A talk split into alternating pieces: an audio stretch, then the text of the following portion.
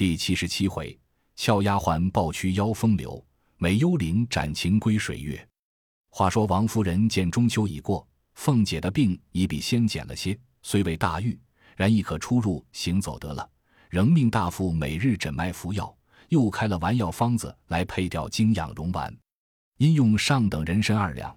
王夫人命人取食，翻寻了半日，只向小匣内寻了几只簪挺粗细的。王夫人看了嫌不好。命再找去，又找了一大包须末出来。王夫人焦躁道：“用不着偏有，但用着了再找不着。成日家我说叫你们查一查，都归拢在一处，你们白不听，就随手混料。你们不知它的好处，用起来得多少换买来还不中使呢。”彩云道：“想是没了，就只有这个。上次那边的太太来寻了些去，太太都给过去了。”王夫人道。没有的话，你再细找找。彩云只得又去找，拿了几包药来说：“我们不认得这个，请太太自看。除了这个，再没有了。”王夫人打开看时，也都忘了，不知都是些什么，并没有一只人参。因一面遣人去问凤姐有无，凤姐来说，也只有些参膏芦须，虽有几只，也不是上好的，每日还要煎药里用呢。王夫人听了，只得向邢夫人那里问去。邢夫人说：“因上次没了，才往这里来寻，早已用完了。”王夫人没法，只得亲身过来请问贾母。贾母忙命鸳鸯取出当日所余的来，竟还有一大包，皆是手指头粗细的，遂成了二两与王夫人。王夫人出来，交与周瑞家的拿去，令小厮送与医生家去，又命将那几包不能辨得的药也带了去。命医升任了，各记号上来。一时周瑞家的又拿了进来，说这几包都个包好，记上名字了。但这一包人参固然是上好的，如今就连三十换也不能得这样的了。但年代太沉了，这东西比别的不同，平时怎样好的，只过一百年后自己就成了灰了。如今这个虽未成灰，然已成了朽糟烂木，也无姓李的了。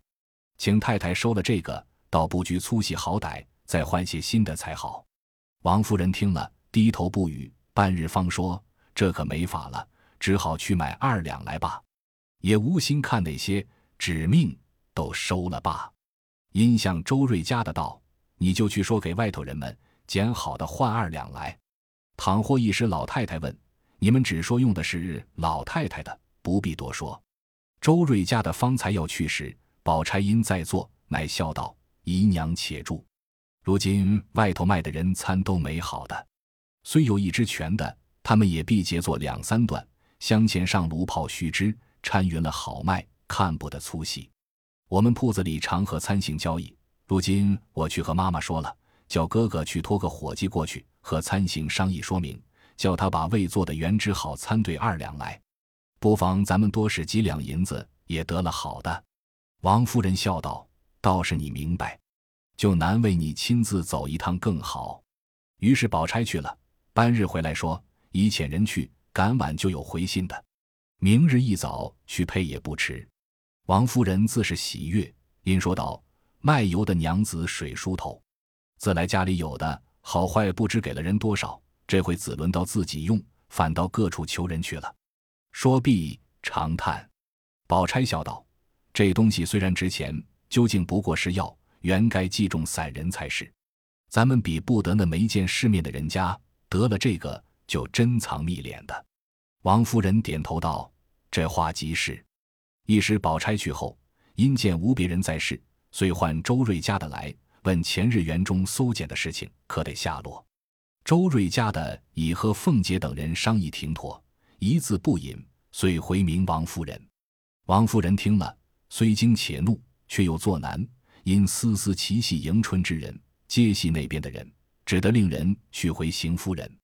周瑞家的回道：前日那边太太趁着王善保家的多事，打了几个嘴巴子，如今他也装病在家，不肯出头了。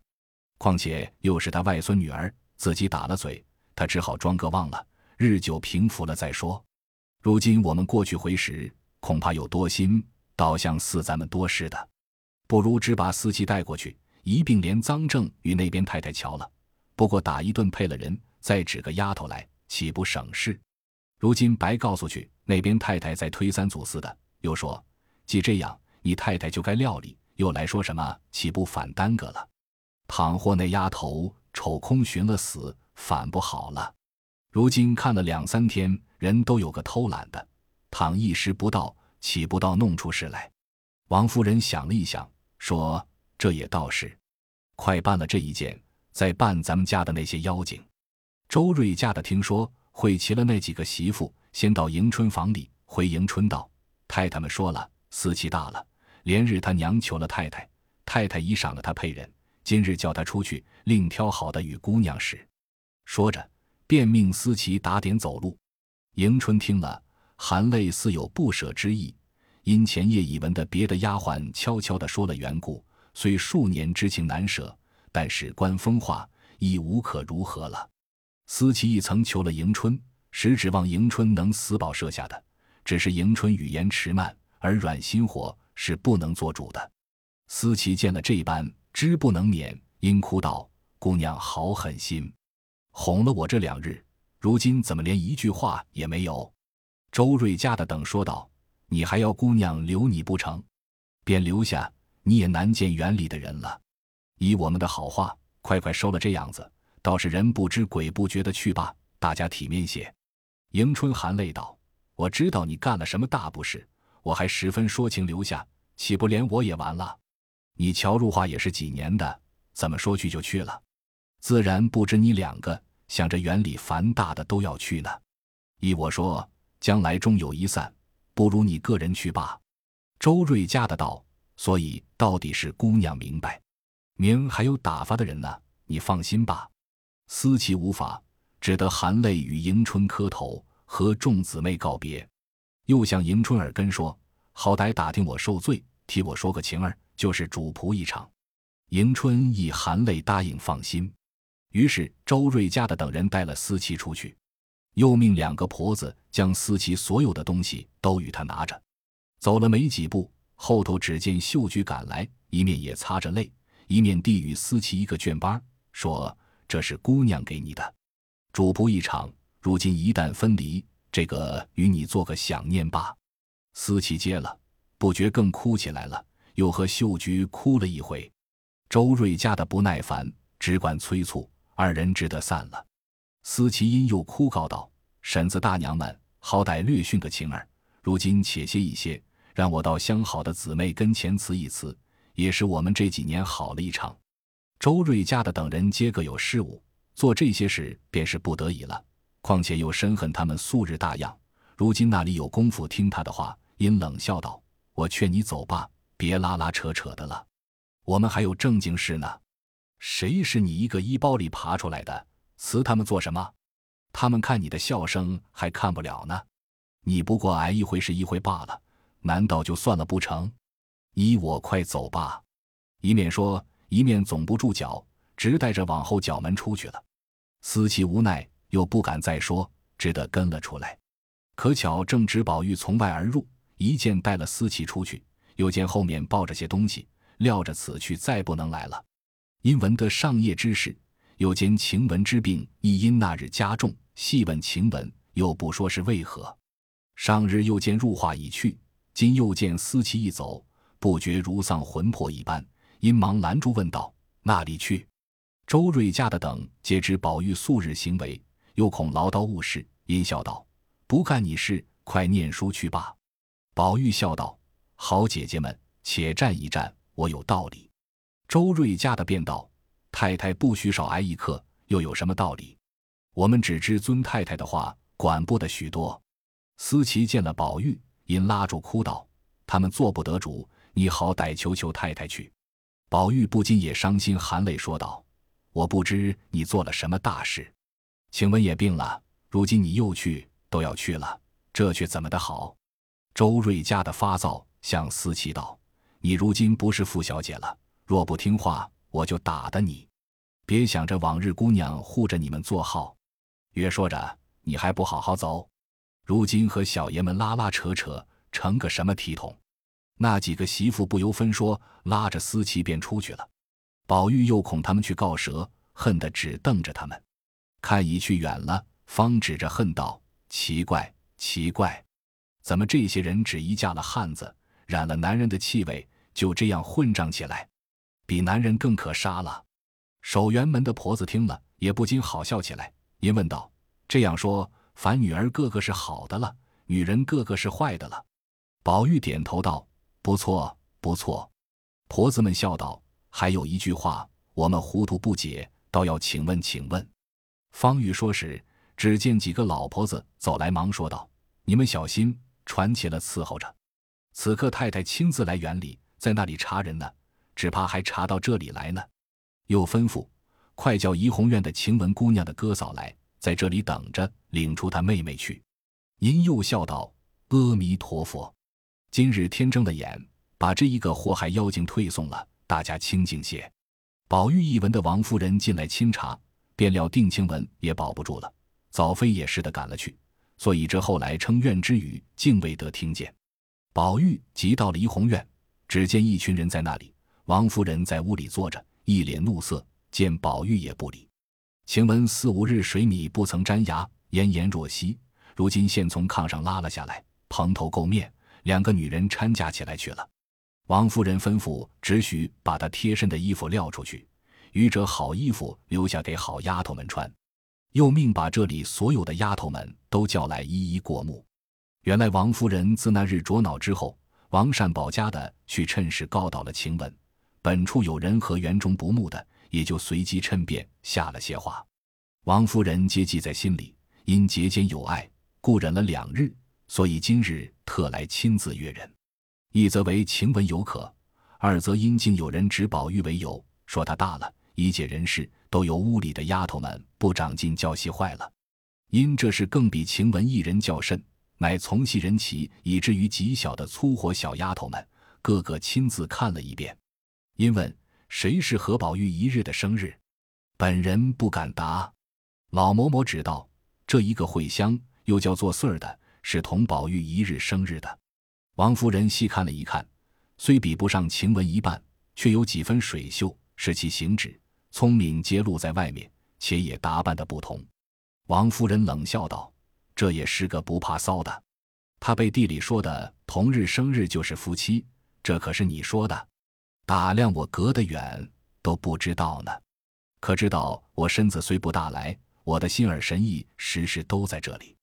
难道我通共一个宝玉就白放心，凭你们勾引坏了不成？”这个穗儿见王夫人说着她素日和宝玉的私语。不禁红了脸，低头垂泪。王夫人急命也快把他家的人叫来，领出去配人。又问谁是耶律雄奴，老嬷嬷们便将方官指出。王夫人道：“唱戏的女孩子自然是狐狸精了。上次放你们，你们又懒带出去，可就该安分守己才是。你就成精鼓捣起来，挑唆着宝玉无所不为。”方官笑便道：“并不敢挑唆什么来。”王夫人冷笑道：“你还犟嘴！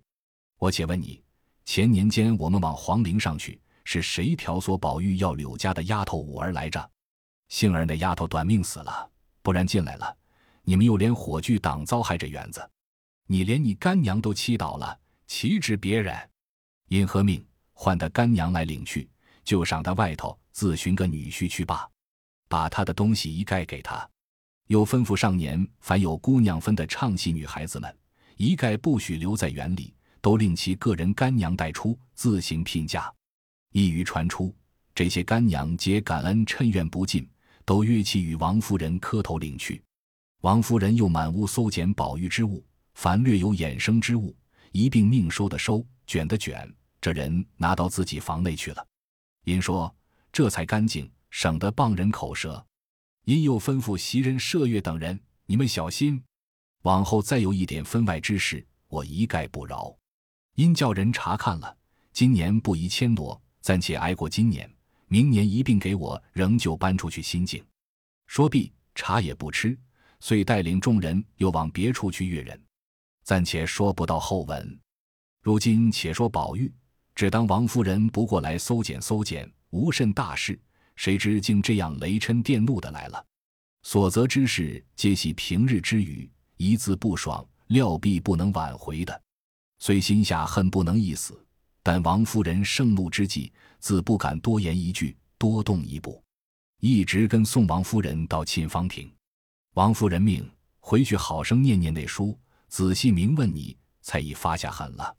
宝玉听如此说，方回来，一路打算，谁这样犯舌？况这里事也无人知道，如何就都说着了？一面想，一面进来，只见袭人在那里垂泪。且去了第一等的人，岂不伤心？便倒在床上也哭起来。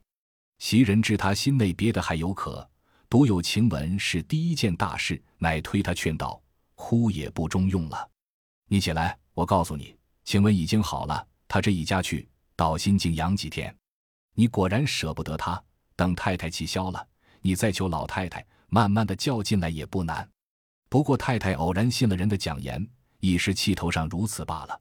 宝玉哭道：“我究竟不知晴雯犯了何等滔天大罪。”袭人道：“太太只嫌她生得太好了，未免轻佻些。在太太是深知这样美人似的人不必安静，所以很嫌她。”像我们这粗粗笨笨的倒好，宝玉道：“这也罢了，咱们私自玩话，怎么也知道了，又没外人走风的，这可奇怪。”袭人道：“你有甚忌讳的？一时高兴了，你就不管有人无人了。我也曾使过眼色，也曾递过暗号，被那人已知道了，你还不觉？”宝玉道：“怎么人人的不是太太都知道，单不挑出你和麝月、秋纹来？”袭人听了这话，心内一动，低头半日，无可回答，因便笑道：“正是呢。若论我们也有玩笑不留心的梦浪去处，怎么太太竟忘了？像是还有别的事，等完了再发放我们，也未可知。”宝玉笑道：“你是头一个出了名的至善至贤之人，他两个又是你陶冶教育的，焉得还有孟浪该罚之处？只是方官尚小，过于伶俐些。”未免以强压倒了人，惹人厌。四儿是我误了他，还是那年我和你拌嘴的那日起叫上来做些细活，未免夺占了地位，故有今日。只是晴雯也是和你一样，从小在老太太屋里过来的，虽然她生得比人强，也没甚妨碍去处。就指她的性情爽利，口角锋芒些，究竟也不曾得罪你们。像是她过于生得好了，反被这好所误。说毕。复又哭起来，袭人细揣此话，好似宝玉有疑他之意，竟不好再劝，因叹道：“天知道罢了。”此时也查不出人来，白哭一会子也无益，倒是养着精神，等老太太喜欢时，回明白了，再要她进来是正理。宝玉冷笑道：“你不必虚宽我的心，等到太太平复了，再瞧石头去要时，知他的病等得等不得。他自幼上来娇生惯养。”何尝受过一日委屈？连我知道他的性格，还时常冲撞了他。他这一下去，就如同一盆才抽出嫩茧来的兰花，送到猪窝里去一般。况又是一身重病，里头一肚子的闷气。他又没有亲爷热娘，只有一个醉泥鳅姑舅哥哥。他这一去，一时也不惯的，那里还等得几日？知道还能见他一面两面不能了。说着，又越发伤心起来。袭人笑道：“可见你只许州官放火，不许那百姓点灯。我们偶然说一句略发爱些的话，就说是不利之谈。你如今好好的咒他，是该的。他便比别人娇些，也不至这样起来。”宝玉道：“不是我妄口咒他，今年春天已有兆头的。”袭人忙问何兆。宝玉道：“这阶下好好的一株海棠花，竟无故死了半边，我就知有一事。果然应在他身上。”袭人听了，又笑起来，因说道：“我待不说，又长不住，你太也婆婆妈妈的了。这样的话，岂是你读书的男人说的？草木怎又关系起人来？若不婆婆妈妈的，真也成了个呆子了。”宝玉叹道：“你们那里知道？不但草木，凡天下之物，皆是有情有理的，也和人一样，得了知己，便极有灵验的。若用大题目比。”就有孔子庙前之桂，坟前之诗；诸葛祠前之柏，岳武穆坟前之松。这都是堂堂正大随人之正气，千古不磨之物。事乱则为，事治则荣。几千百年了，哭而复生者几次，这岂不是照应？小题目比就有杨太真臣香亭之木芍药，端正楼之相思树，王昭君冢上之草，岂不也有灵验？所以这海棠一应其人欲亡，故先就死了半边。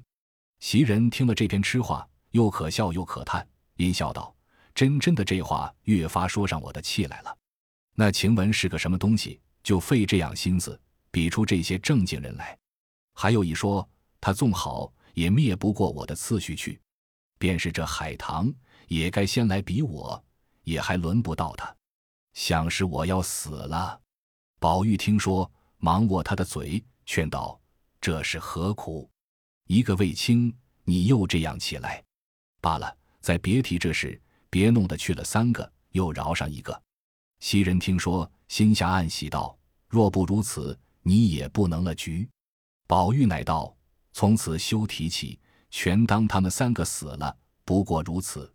况且死了的也曾有过，也没见我怎样，此一理也。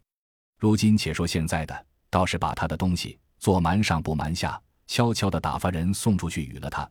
再或有咱们长日积攒下的钱，拿几吊出去给他养病，也是你姊妹好了一场。袭人听了，笑道：“你太把我们看得又小气又没人心了。这话还等你说。我才已将他素日所有的衣裳，以致各色各物，总打点下了，都放在那里。如今白日里人多眼杂，又恐生事，且等到晚上，悄悄的叫宋妈给他拿出去。”我还有攒下的几吊钱，也给他罢。宝玉听了，感谢不尽。袭人笑道：“我原是久已出了名的闲人，连这一点子好名儿还不会买来不成？”宝玉听他方才的话，忙陪笑抚慰一回。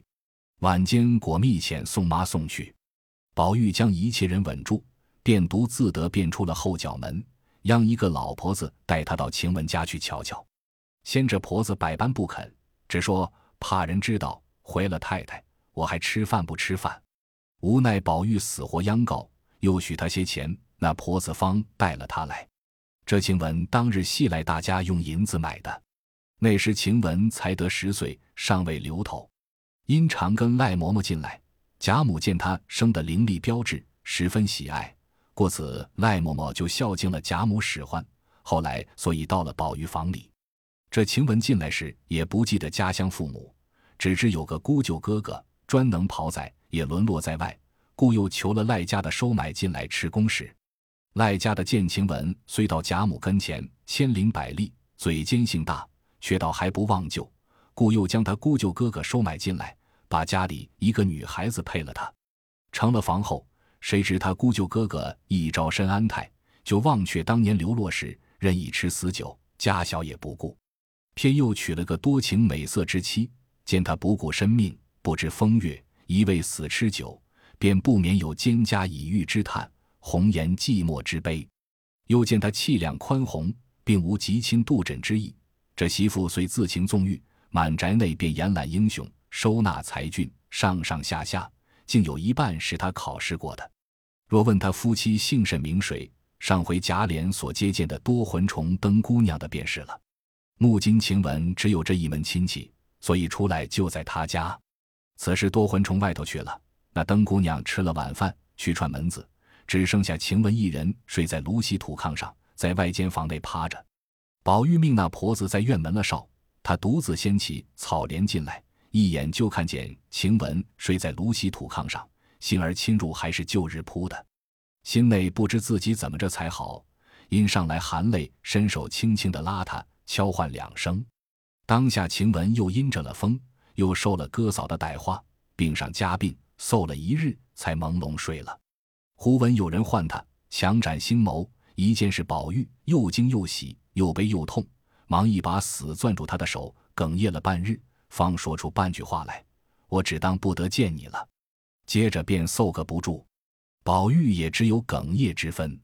晴雯道：“阿弥陀佛。”你来得好，且把那茶倒半碗我喝。渴了这半日，叫半个人也叫不着。宝玉听说，忙拭泪问：“茶在那里？”晴雯道：“那炉台上就是。”宝玉看时，虽有个黑纱吊子，却不像个茶壶。只得桌上去拿一个碗，也甚大甚粗，不像个茶碗。未到手内，先就闻得游山之气。宝玉只得拿了来，先拿些水洗了两次，复又用水涮过，方提起砂壶斟了半碗。看是酱红的，也太不成茶。晴雯扶枕道：“快给我喝一口吧，这就是茶了。那里比得咱们的茶？”宝玉听说，先自己尝了一尝，并无清香。且无茶味，只一味苦涩，略有茶意而已。长臂，方递与晴雯，只见晴雯如得了甘露一般，一气都灌下去了。宝玉心下暗道：往常那样好茶，他尚有不如意之处。今日这样看来，可知古人说的“宝玉烹宰鸡宴”的繁体字糟糠，又道“饭饱弄粥”，可见都不错了。一面想，一面流泪问道。你有什么说的？趁着没人告诉我。晴雯呜咽道：“有什么可说的？不过挨一刻是一刻，挨一日是一日。我已知横竖不过三五日的光景就好回去了。只是一件我死也不甘心的。我虽生的比人略好些，并没有私情蜜勾引你怎样？如何一口死咬定了我是狐狸精？我太不服。今日既已担了虚名，而且临死。”不是我说一句后悔的话，早知如此，我当日也另有个道理。不料痴心傻意，只说大家横竖是在一处，不想凭空里生出这一节话来，有冤无处诉。说毕又哭。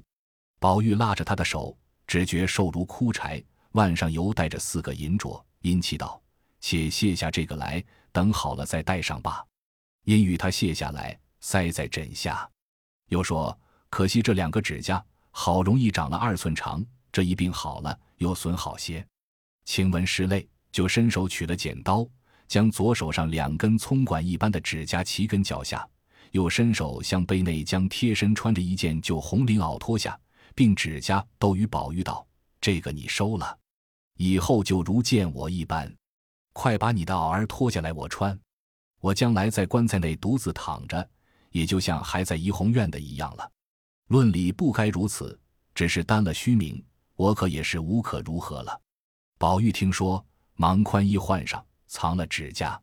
晴雯又哭道：“回去他们看见了要问，不必撒谎，就说是我的。既担了虚名，月性如此，也不过这样了。”一语未了，只见他嫂子笑嘻嘻先连进来，说道：“好呀，你两个的话我已都听见了。”又向宝玉道。你一个做主子的，跑到下人房里做什么？看我年轻又俊，敢是来调戏我吗？宝玉听说，吓得忙陪笑央道：“好姐姐，快别大声，他服侍我一场，我私自出来瞧瞧他。”灯姑娘便一手拉了宝玉进里间来，笑道：“你不叫我嚷也容易，只是依我一件事。”说着，便坐在炕沿上，却紧紧的将宝玉搂入怀中。宝玉如何见过这个，心内早突突的跳起来了，急得满面红胀，又羞又怕，只说：“好姐姐，别闹。”灯姑娘眯斜醉眼，笑道：“呸！成日家听见你风月场中惯做功夫的，怎今日就反善起来？”宝玉红了脸，笑道：“姐姐放手，有话咱们好说。外头有老妈妈听见，什么意思？”灯姑娘笑道：“我早进来了。”已叫那婆子去园门等着呢，我等什么似的？今儿等着了你。虽然闻名不如见面，空长了一个好模样，竟是个没药性的爆竹，只好装幌子吧，倒比我还发善怕羞。可知人的嘴一概听不得的。就比如方才我们姑娘下来，我也料定你们素日偷鸡盗狗的。我进来一会，在窗外细听，屋里只你二人，若有偷鸡盗狗的事，岂有不谈及的？谁知你两个竟还是各不相扰，可知天下委屈事也不少。如今我反后悔，错怪了你们。既然如此，你但放心，以后你只管来，我也不罗造你。宝玉听说，才放下心来，方起身整衣，央道：“好姐姐，你千万照看他两天。我如今去了。”说毕出来，又告诉晴雯，二人自是依依不舍，也少不得一别。晴雯知宝玉难行，虽用被蒙头，总不理他。宝玉放出来，一遇到方官色出了去，无奈天黑，出来了半日，恐里面人找他不见，又恐生事，遂且进园来了。明日再做计较。因乃至后角门，小厮们正抱铺盖，里边嬷嬷们正查人，若再迟一步，也就关了。宝玉进入园中，且喜无人知道。到了自己房内，告诉袭人，只说在薛姨妈家去的，也就罢了。一时铺床，袭人不得不问今日怎么睡。宝玉道：“不管怎么睡罢了。”原来这一二年间，袭人因王夫人看中了他，他越发自要尊重。凡被人之处，或夜晚之间，总不与宝玉狭逆，比先幼时反倒疏远了。况虽无大事办理，然一应针线，并宝玉及诸小丫头们出入银钱、衣履、食物等事，也甚繁琐。且有吐血旧症虽愈，然每因劳碌风寒所感，及嗽中带血，故而来夜间总不与宝玉同房。宝玉夜间常醒，又极胆小，每醒必唤人。因晴雯睡卧警醒，且举动轻便。故夜晚一应茶水起坐呼唤之任，皆悉为他一人，所以宝玉床外只是他睡。今他去了，袭人只得要问，因思此人比日间紧要之意。宝玉既答不管怎样，袭人只得还依旧年之力，遂仍将自己铺盖搬来设于床外。宝玉发了一晚上呆，即催他睡下，袭人等也都睡后，只听宝玉在炕上长吁短叹，复去翻来。直至三更以后，方渐渐的安顿了，略有齁声。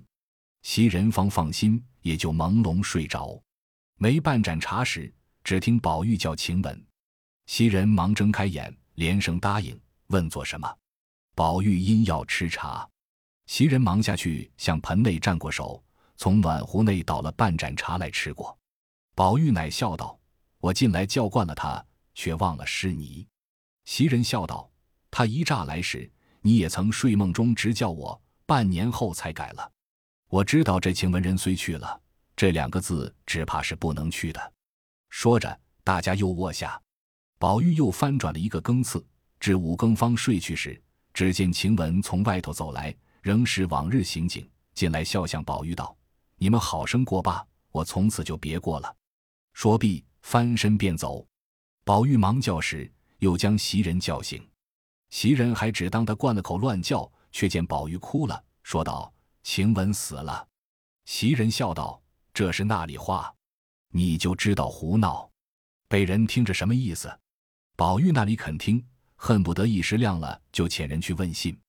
及至亮时，就有王夫人房里小丫头丽等交开前角门，传王夫人的话，及时叫起宝玉：“快洗脸，换了衣裳，快来！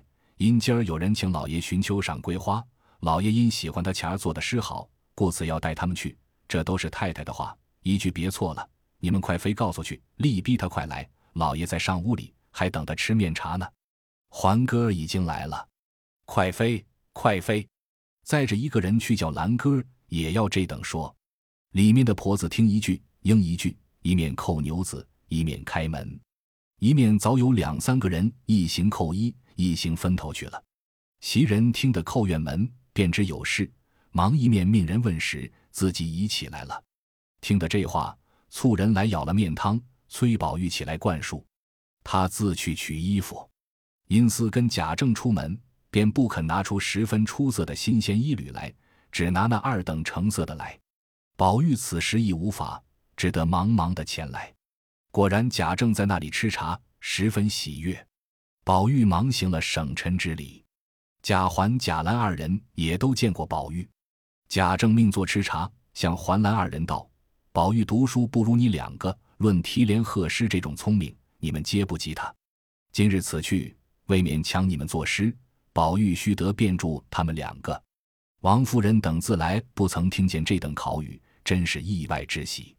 一时后，他父子二人等去了，方遇过贾母这边来时，就有方官等三个的干娘走来，会说。”方官自前日蒙太太的恩典赏了出去，他就疯了似的，茶也不吃，饭也不用，勾引上藕官、蕊官三个人寻死觅活，只要剪了头发做尼姑。我只当是小孩子家，一时出去不惯也是有的，不过隔两日就好了。谁知越闹越凶，打骂着也不怕，实在没法，所以来求太太。或是就依他们做尼姑去，或教导他们一顿，赏给别人做女儿去罢。我们也没这福。王夫人听得到，胡说，那里由得他们起来？佛门也是轻易人进去的，每人打一顿给他们，看还闹不闹了。当下因八月十五日各庙内上供去，皆有各庙的尼姑来送供监之礼。王夫人曾就留下水月庵的智通与地藏庵的圆心住两日，至今未回。听得此信，巴不得诱拐两个女孩子去做活使唤，因都向王夫人道：“咱们府上到底是善人家，因太太好善。”所以感应的这些小姑娘们皆如此。虽说佛门轻易难入，也要知道佛法平等。我佛立愿，原是连一切众生无论鸡犬，皆要度他，无奈迷人不醒。若果有善根能醒悟，即可以超脱轮回。所以经上现有虎狼蛇虫得道者不少。如今这两三个姑娘既然无父无母，家乡又远，她们既经了这富贵。又想从小命苦，入了这风流行刺，将来知道终身怎样，所以苦海回头，立意出家，修修来世，也是他们的高义。太太倒不要现了善念。王夫人原是个好善的，先听彼等之语，不肯听其自由者，因私方官等不过皆系小儿女一时不遂心，但恐将来熬不得清净，反致获罪。今听这两个拐子的话，大尽情理。且近日家中多故。又有邢夫人遣人来知会，明日接迎春家去住两日，以备人家相看。且又有官媒婆来求说探春等事，心绪甚烦，那里着意在这些小事上？既听此言，便笑答道：“你两个既这等说，你们就带了做徒弟去如何？”二姑子听了，念一声佛，道：“善哉，善哉！若如此，可是你老人家阴德不小。”说毕。便起手拜谢，王夫人道：“既这样，你们问他们去。若果真心，即上来当着我拜了师傅去罢。”这三个女人听了出去，果然将他三人带来。王夫人问之再三，他三人已是立定主意，遂与两个姑子叩了头，又拜辞了王夫人。王夫人见他们一皆决断，知不可强了，反倒伤心可怜，忙命人来取了些东西来，齐赏了他们。又送了两个姑子些礼物，从此方官跟了水月庵的智通，蕊官、藕官二人跟了地藏庵的圆心，各自出家去了。